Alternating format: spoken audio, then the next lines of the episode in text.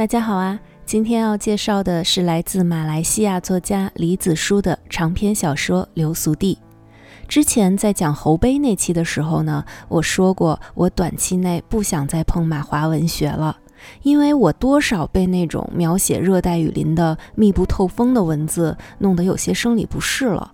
但是这才过去半年，我就打脸了。这本《流俗地》呢，和我对马华文学的刻板印象实在是差太多了。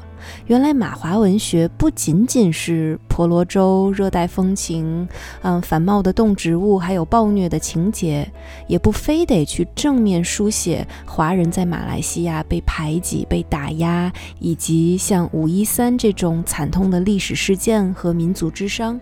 当然，在《流俗地》这本书中呢，这些内容仍然是作为大背景存在的，只不过这些背景会退居幕后，变成一片朦胧的底色，而作者真正着力表达的是在这片底色下普通人的日常生活。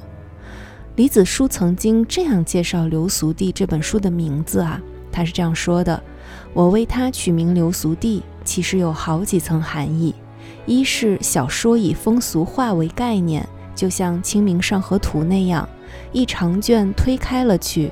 我以为地方书写风俗就和语言一样，可显地道，又饶富趣味，能使小说更灵动。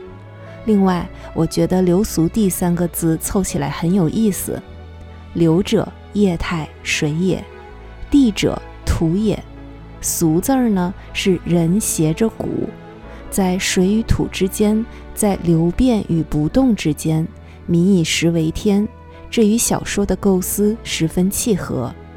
在流俗也指小说里没有超脱的人和事，大家都为世俗所缠，升不了天，最终落入泥淖，成为俗人。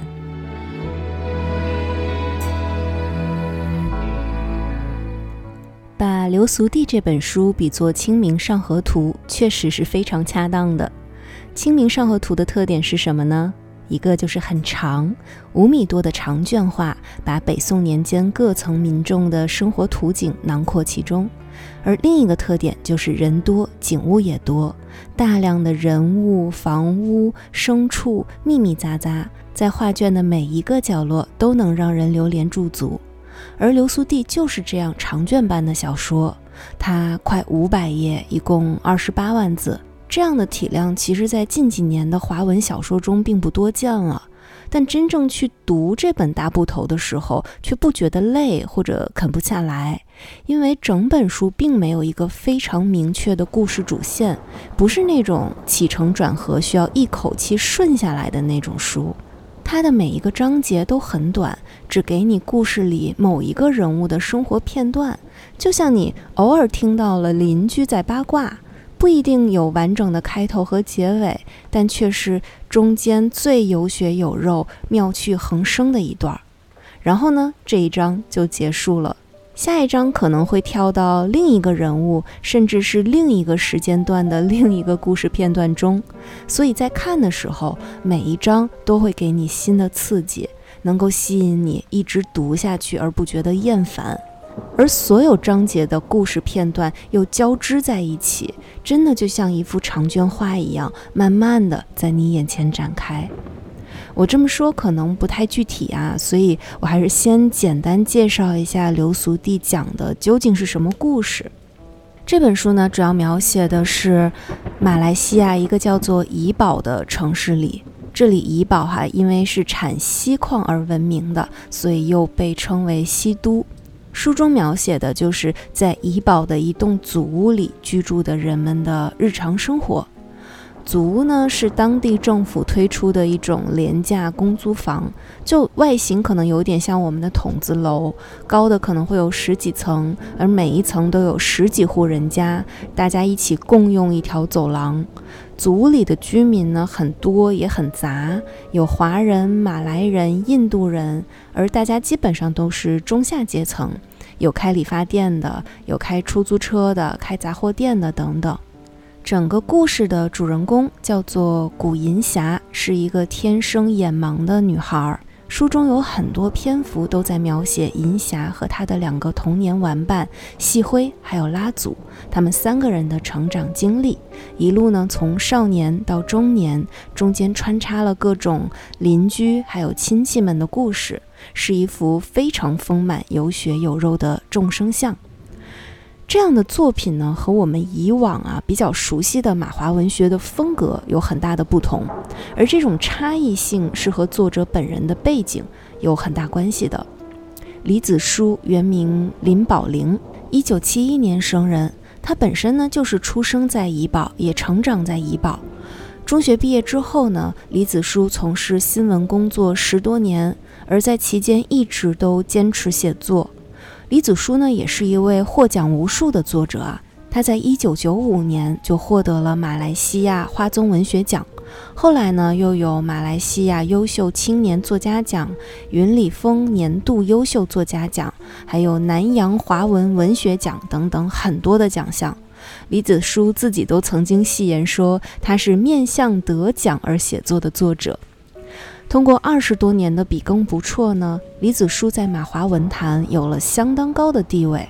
但是他又和李永平、黄锦树、张贵兴这些作家不太一样。像这几位近年来为我们熟知的马华作家，都是青年时期呢就去了台湾读书，然后留在台湾发展。所以他们在写很多作品的时候，其实都是隔着一段距离回看马来。因此，目光自然而然的就会聚焦到最具有马来特色的地方，比如说婆罗洲的雨林风貌、土著人被外族人侵占的故事，又或者会着眼于一些很大的历史事件，比如五一三，然后呢，去进行这种又宏大又壮烈的叙事，描写华人在马来的民族之声。但是李子书作为始终生活在马来的人，他展现的是一种身临其境的视角。他带着读者把目光从那一两件单一的历史事件中挪开，重新回归到普通人的正常生活轨道上。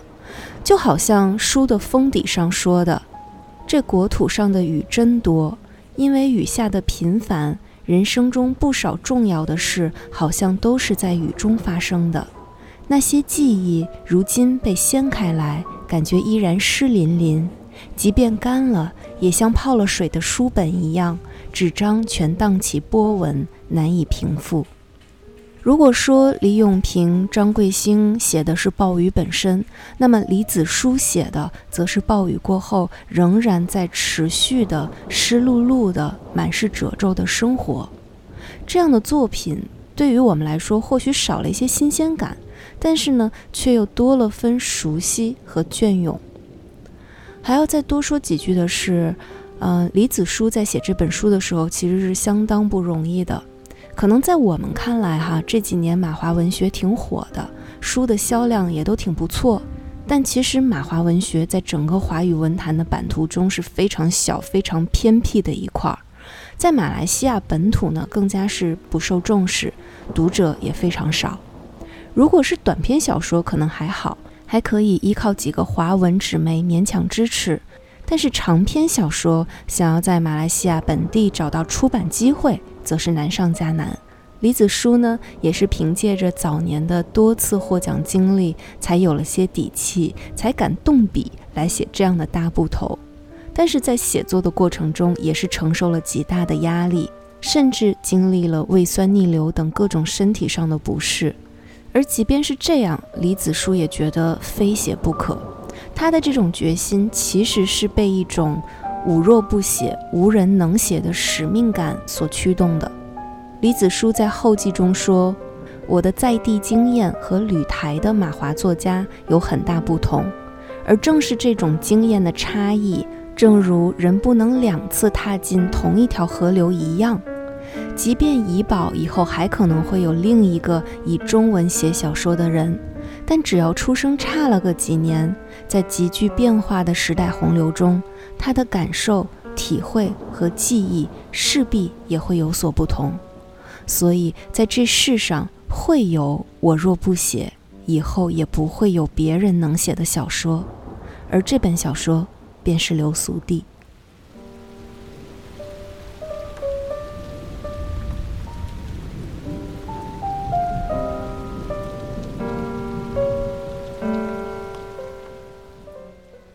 本书的内容很多，也很庞杂，所以呢，我不会把整个故事脉络都梳理总结出来，因为确实做不到，人物太多，故事线太多了，而且也没有太大的必要。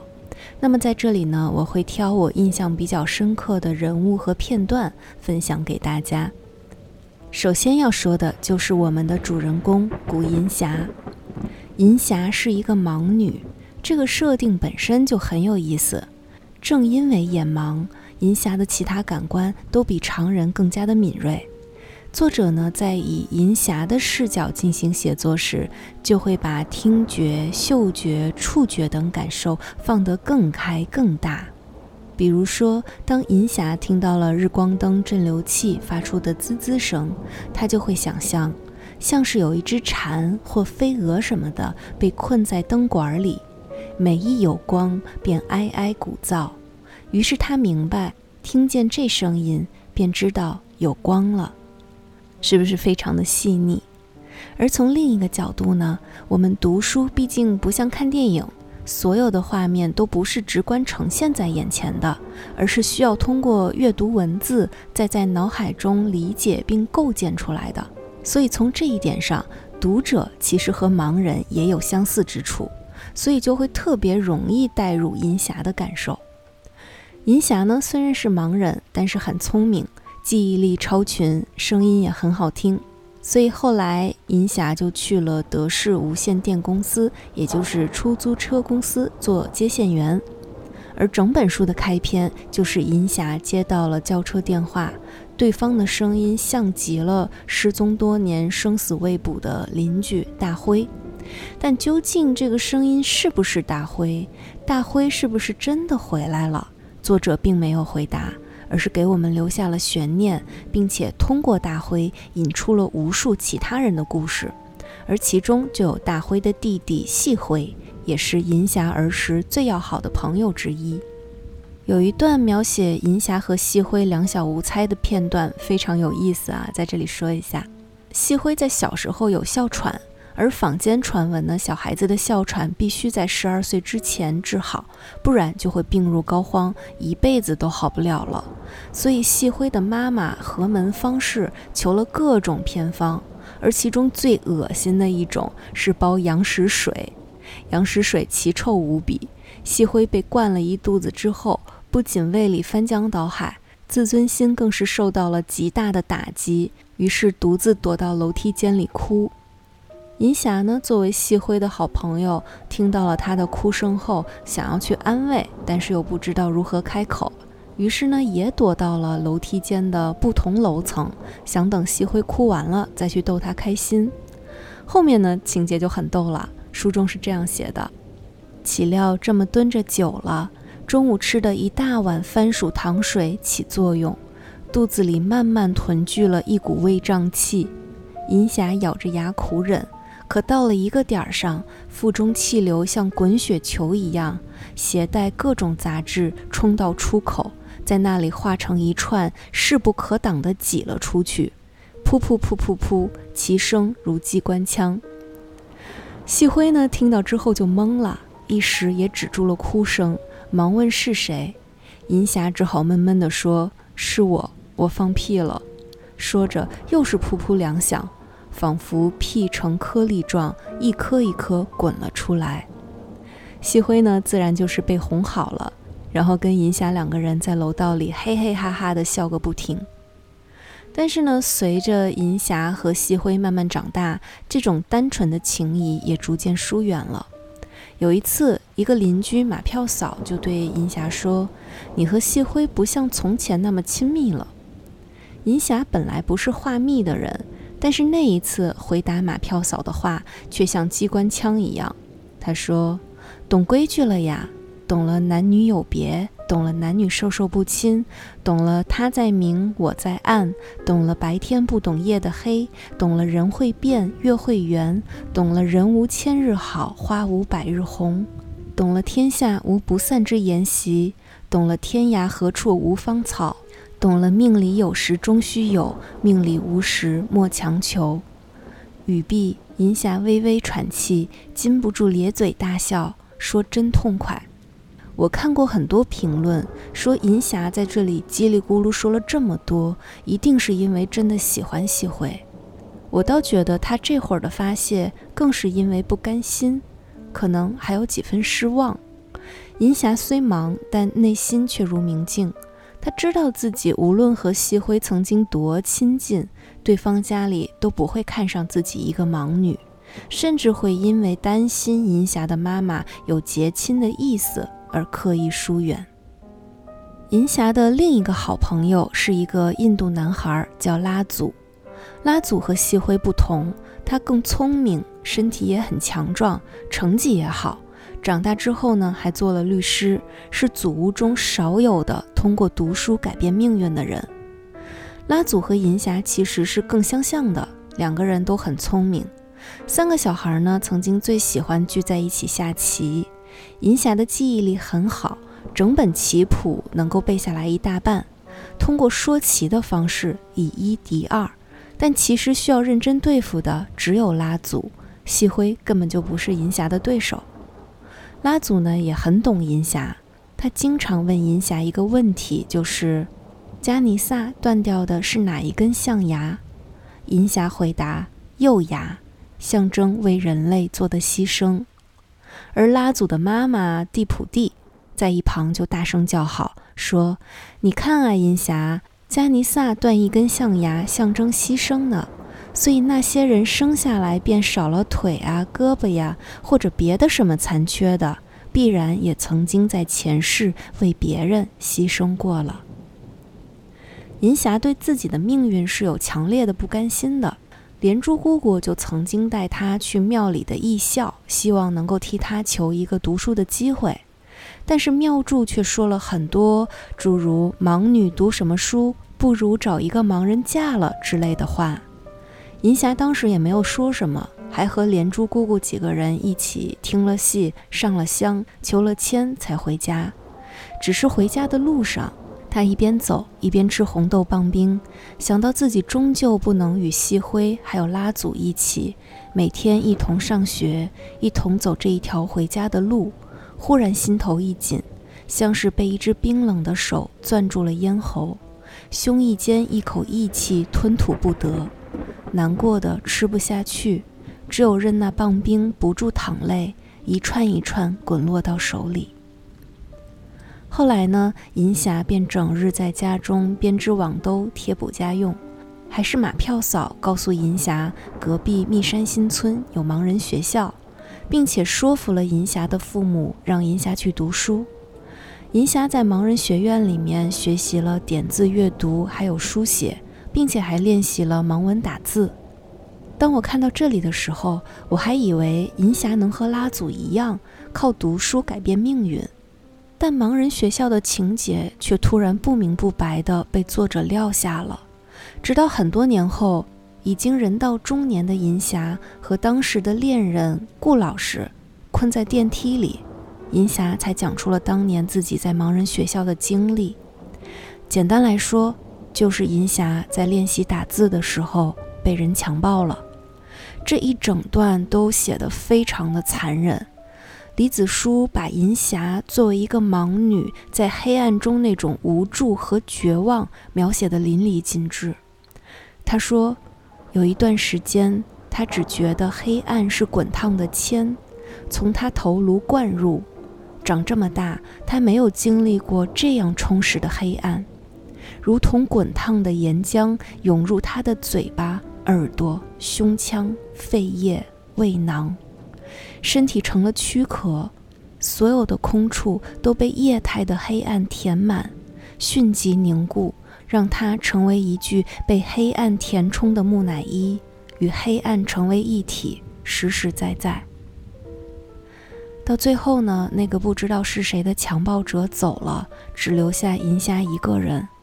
作者又写道：银霞弯下腰，两腿微张。拿手帕开去大腿和阴户的粘液与血，之后穿上内裤，又用那手帕擦了擦他坐的椅子。那木头椅子摸上去还有一点黏腻，又像残留着一股异味儿。银霞觉得不放心，拿出水壶来倒了些水在上头，擦了又擦。我在看这段的时候，气得咬紧牙关，咬得我后槽牙直疼。李子书的最后这段写的特别的好，特别直观的让人感觉到被强暴的银霞不仅仅是承受了一次暴行，而是需要承受后续的无尽屈辱。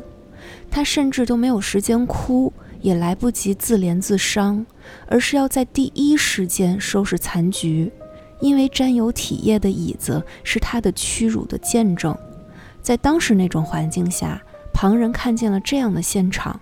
未必会斥责一个已经早已不见踪影的施暴者，但是一定会对银霞指指点点。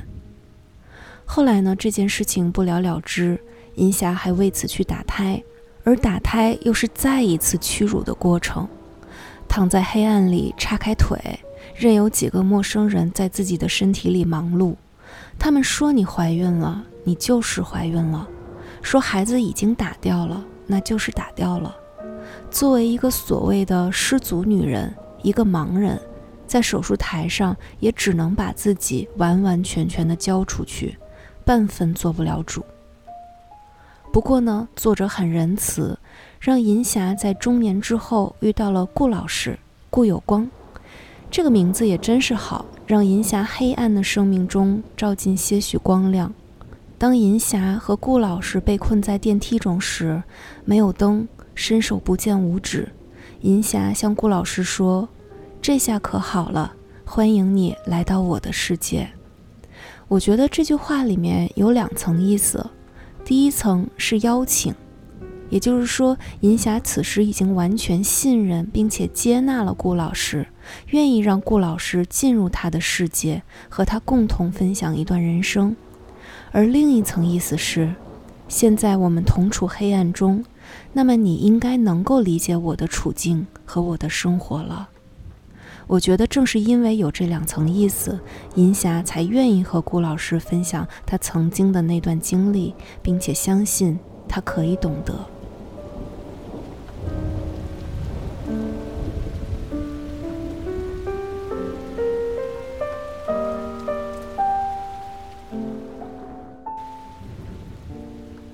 再说说马票嫂吧。另一位我非常喜欢的人物，马票嫂原名马彩燕，大家叫她马票嫂是因为她的职业就是走街串巷写万字票。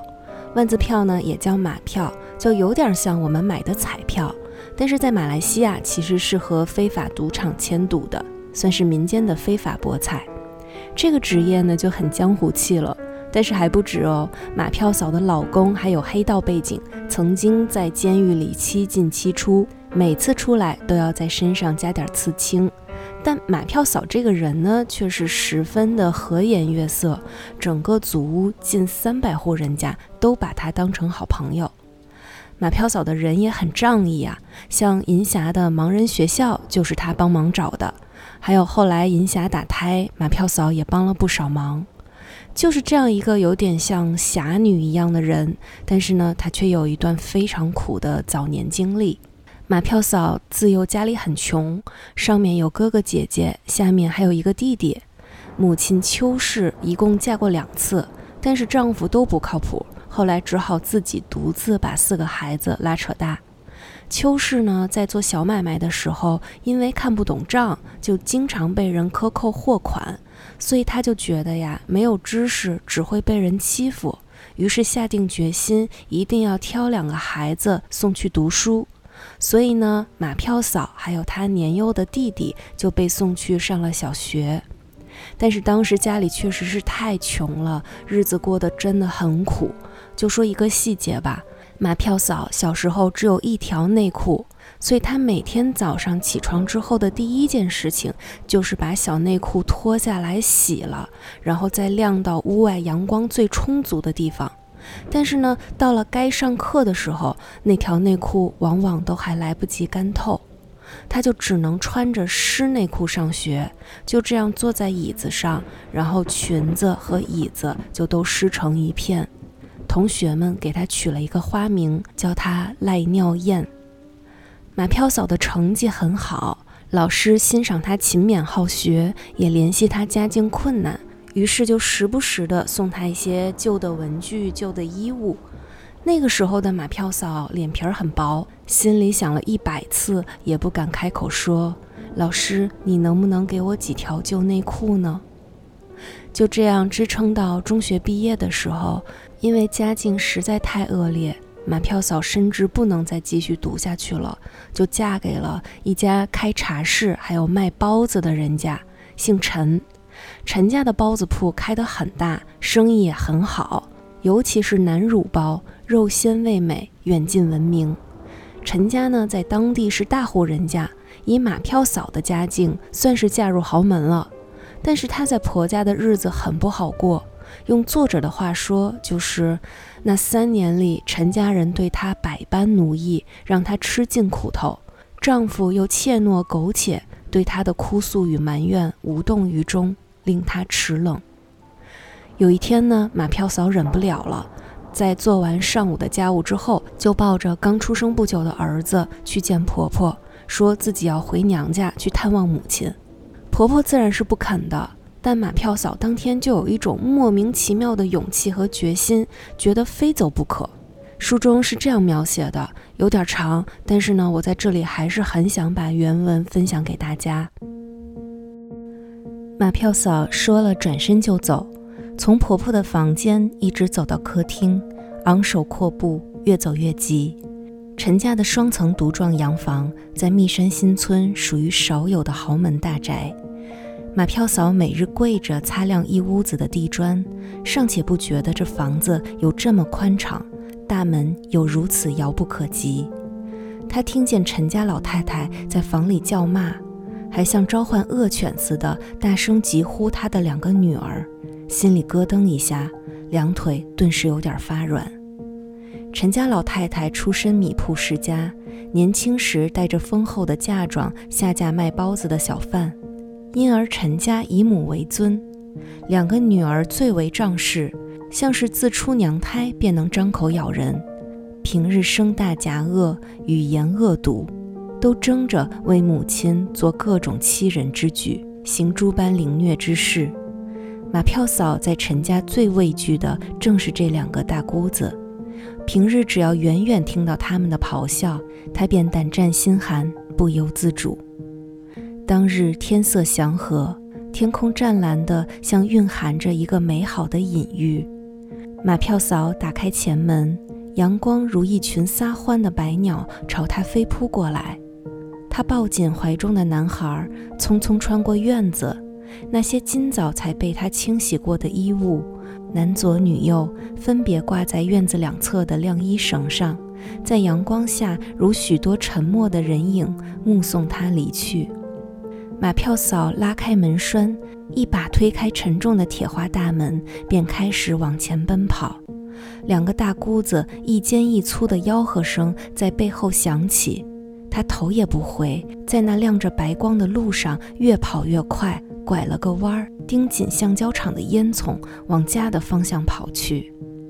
那橡胶厂的烟囱正冒着白烟，烟极浓稠，一团一团地输送到天上，像是在给天空制造云朵。马票嫂觉得整个密山新村出奇的静谧，除了她自己的呼吸和心跳以外，村狗不吠，车笛不响。怀里的孩子也不哭闹，就只有背后隐隐约约的妇人叫嚣。那叫骂声越来越近，越来越响。马票嫂回头一看，两个大姑子之其一骑了脚踏车来追赶，一边蹬车一边斥喝，叫他打炮货，给我追上了你就死。眼见来人这般势凶，那一刻马票嫂明白了，这路没法回头，只能往前走了。他咬了咬牙，又再往前跑了一小段路，在路口被骑脚踏车赶来的大姑子追上。那大姑子身材肥胖，嘴巴一刻没闲，还没停下脚踏车，即已伸出一只胖爪来，要抢马票嫂怀中的儿子。那孩子忽然受惊，哇的一声大哭，还揪着马票嫂的衣袖，使劲往她怀里钻，像要挣脱大姑的魔爪。马票嫂听见孩子哭，心头一震，不知哪里生出一股力气，扬起腿来，往大姑子的脚踏车狠狠一踹，踹飞了脚上的一只拖鞋，却将那胖妇与坐骑一并踢翻。马票嫂的这位大姑子虽一身横肉，却终究娇惯，受不得皮肉之苦。又因身形笨拙，两腿夹着脚踏车摔倒在地，犹如乌龟翻肚，一时半刻爬不起来，只知呼痛与诅咒而已。趁着这时机，马票嫂想也不想，便抱紧孩子逃开了去。一个转弯，跑到密山新村大街上，见路旁一小店门扉半掩，他自知识得看店的老妪，便闯了进去。只能泪眼相求，不及细说，径自寻了个阴暗角落藏身。下午回到娘家，秋氏正蹲在屋前修理猪圈，看见女儿推开栅门进来，披头散发，面色惨淡，怀中扶着稚儿，步履蹒跚，还光着一只脚丫，狼狈得不知如何形容。他缓缓站起身，像火鸡一样伸长脖子，颤声呼叫女儿的小名：“阿燕，阿燕呀！”马票嫂听见母亲的叫唤，只觉恍入隔世，豆大的泪珠潸然落下。她迈步上前，边走边涕泣回应：“妈，妈。”马票嫂逃走后，一直担心婆家来抓人，但却迟迟不见动静。有一天呢，她就自己偷偷回到了包子铺，见只有丈夫自己一个人在那儿。丈夫呢，还是结结巴巴的，什么也不敢说。马票嫂就问：“你不给你儿子一个包子尝尝吗？”丈夫回答说：“孩子这么小，没长牙呢，怎么吃？”马票嫂想让丈夫跟她一块儿走。丈夫别过脸去，不置可否。从那时候起，马票嫂就死心了。她本以为是自己逃出了陈家，没想到是被他们一脚踹开了。再后来呢，马票嫂遇到了梁虾，外号乌鸦，就是那位七进七出监狱的黑道大哥。梁虾倒是对马票嫂重情重义，娶她的时候特意在密山新村，也就是陈家附近办的喜宴，还特意给陈家发了请柬，信封上只写着“乌鸦娶彩燕”五个大字，算是给马票嫂出了一口恶气。两个人婚后的感情很好，虽然都是二婚，但各自的子女对对方也都很孝顺。算是好人有好报的故事了，而且后面也没有太大的反转。梁虾八十三岁寿终正寝，马票嫂也儿孙绕膝，安享清福。但是呢，当马票嫂老了之后，开始有阿兹海默的症状，她喜欢各处乱走。有一次趁人不注意，还跑回了密山新村。银霞还有马票嫂的众儿孙们一路找过来。就看见马票嫂蹲在陈家茶室的门前，说：“我好饿，卖给我一个南乳包吧。”大家赶紧簇拥着上前，把马票嫂带走，还一路哄着说：“要吃包子，明天买给你就是。”看这本书，唯一一次落泪就是马票嫂要吃包子这块儿。马票嫂前半生虽然很苦。但是后半生其实过得还是挺不错的，她自己也经常跟银霞讲：“我没有什么不满足的，我随时下去陪梁虾都可以。”但是当他阿兹海默之后，让他念念不忘的，却还是曾经没吃到的那个南乳包，曾经受过的委屈，留下的痛，仍然在心里变成了永远都填不满的空洞。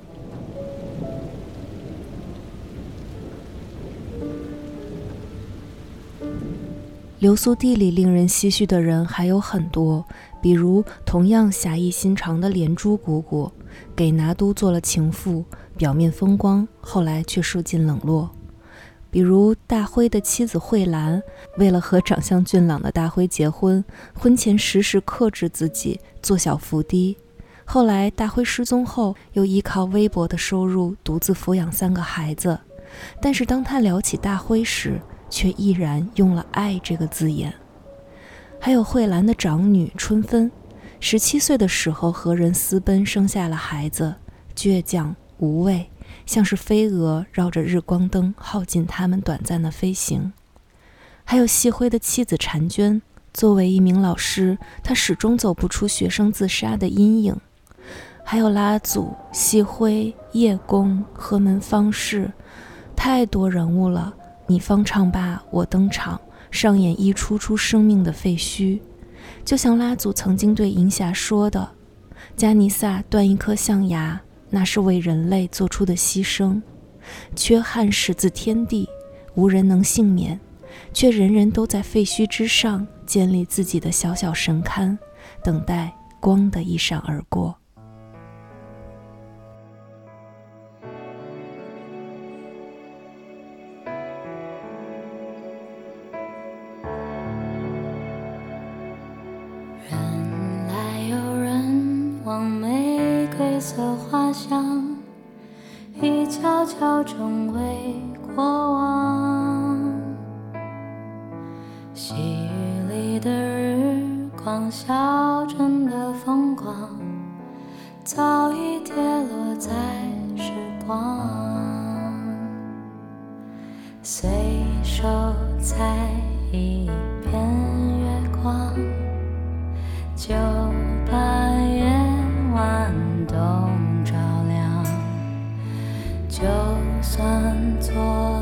一整片夕阳，你的